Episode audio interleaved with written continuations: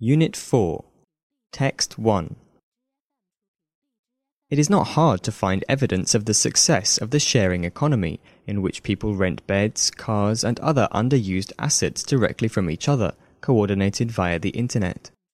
One pointer is the burgeoning of demand and supply. Airbnb claims that 11 million people have used its website to find a place to stay. Lyft, a company that matches people needing rides and drivers wanting a few dollars, has spread to 30 odd American cities. Another sign is the frothy values bestowed on sharing economy companies. Airbnb is reckoned to be worth $10 billion, more than hotel chains such as Hyatt and Wyndham.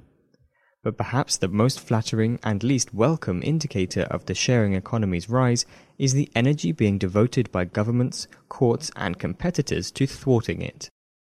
The main battlegrounds are the taxi and room rental businesses. Some cities have banned the services of rideshare drivers outright, or tried other ways of putting spokes in their wheels.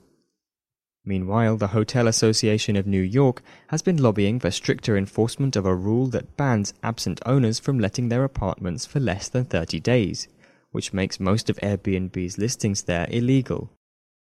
The newcomer's opponents complain that the likes of Airbnb and Lyft dodge the rules and taxes that apply to conventional businesses. Regulations exist to keep hotel rooms clean, to stop residential areas being pocked with unlicensed hotels, and to see that cabbies are insured, checked for criminality, and tested on their knowledge of the streets. Cowboys such as Airbnb and Lyft, their critics claim, are a danger to an unsuspecting public. The objectors have half a point. Taxes must be paid. A property owner who rents a room should declare the income. Safety is also a concern. People want some assurance that once they bed down for the night or get into a stranger's car, they will not be attacked or ripped off. Zoning and planning are also an issue. Peace loving citizens may well object if the house next door becomes a hotel. Sharing economy firms are trying to mitigate these problems. They have tightened insurance cover for their drivers and have offered to collect hotel taxes. They have an interest in their participants' good behavior. As hosts, guests, drivers, and passengers all rate each other online, their need to protect their reputation helps to maintain standards and keep people honest. The truth is that most of the rules that the sharing economy is breaking have little to do with protecting the public.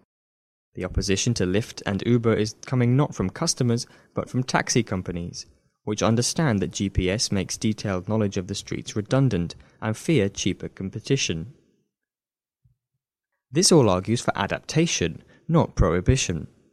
Uber and Lyft got going in San Francisco partly because taxis were hard to find, but the authorities have tolerated them. San Francisco bans rentals of less than 30 days, but it's considering allowing people to let their residence, provided they live there most of the time, register with the city, and pay its 14% hotel tax.